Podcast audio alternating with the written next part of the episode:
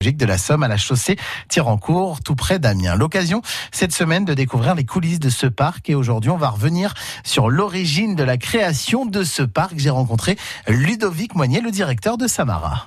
Bonjour Ludovic. Bonjour Fabien. On va remonter 30 ans en arrière, euh, voire peut-être même 31, 32 ans en arrière, sur la création de, de Samara. On est ici à la chaussée Tirancourt.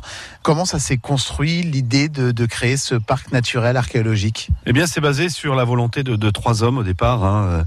Jacques Cadeka, qui était directeur du Crédit Agricole, André Seué, le maire de la chaussée Tirancourt, et puis euh, le fameux Bruno Lebel, l'artiste qui a été chargé de concevoir le, le futur site et de le faire sortir de terre d'imaginer ce qu'il allait être. Comment on a imaginé Comment Comment on a réfléchi à se dire on va faire un parc naturel, archéologique Il y aura des ateliers, il y aura il y aura de la nature évidemment, on l'entend. Alors déjà c'était d'utiliser euh, l'existant. Euh, Samara était connu des Amiénois comme étant le, le camp César. C'était le lieu où le week-end on allait euh, s'amuser, euh, faire la fête, faire du de la mobilette, du motocross, des choses comme ça.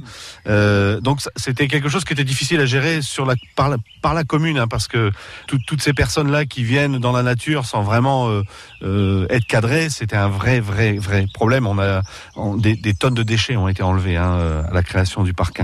Et puis ensuite, on a utilisé la configuration du lieu. C'est vrai que avoir un, un, une colline qui était connue comme étant un oppidum romain à l'époque, on sait aujourd'hui qu'il est plus gaulois. Hein, D'avoir ces petites buttes, d'ailleurs sur la toponymie, on l'appelle les buttes depuis très longtemps, qui sont en fait les, les rejets des tailleurs de pierre du XIIe siècle parce que la, une partie de, de la craie qui a servi à construire la cathédrale d'Amiens a été extraite sous l'oppidum de Samara. Et toutes ces buttes, en fait, sont les rejets des tailleurs de pierre. Tout ce qu'ils n'ont pas voulu euh, utiliser, ça a fait des petites buttes. Et, et, ça donne un relief très étonnant. Euh, relief qui, à l'époque, était sympathique, aujourd'hui, qui est un peu plus compliqué pour le label handicap. Mais bon, Rome, c'est pas fait en un jour. Et euh, voilà, il y a eu déjà un coup de cœur pour le lieu, exposé plein sud, euh, bien desservi par les routes. À l'époque, il y avait la route nationale 1, qu'on appelle maintenant la départementale 1001.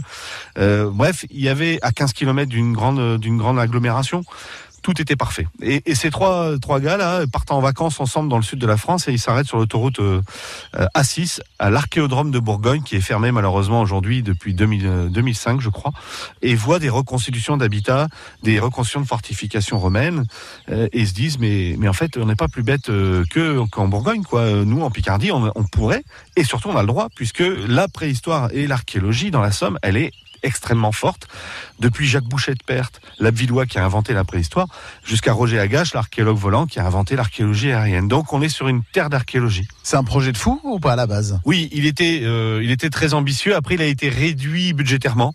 Il n'était pas, euh, il n'a pas été à la hauteur de ce que les concepteurs attendaient, parce que les, les fonds bah, ne sont pas extensibles et qu'il a fallu un moment euh, raisonner tout ça. Ce qui euh, me laisse souvent dire que Samara est un, enfant mal né. Hein. Il a été mal fini, mal, euh, mal conçu, et il est sorti euh, d'un seul coup de terre dans un contexte très tendu, que ce soit politique ou humain.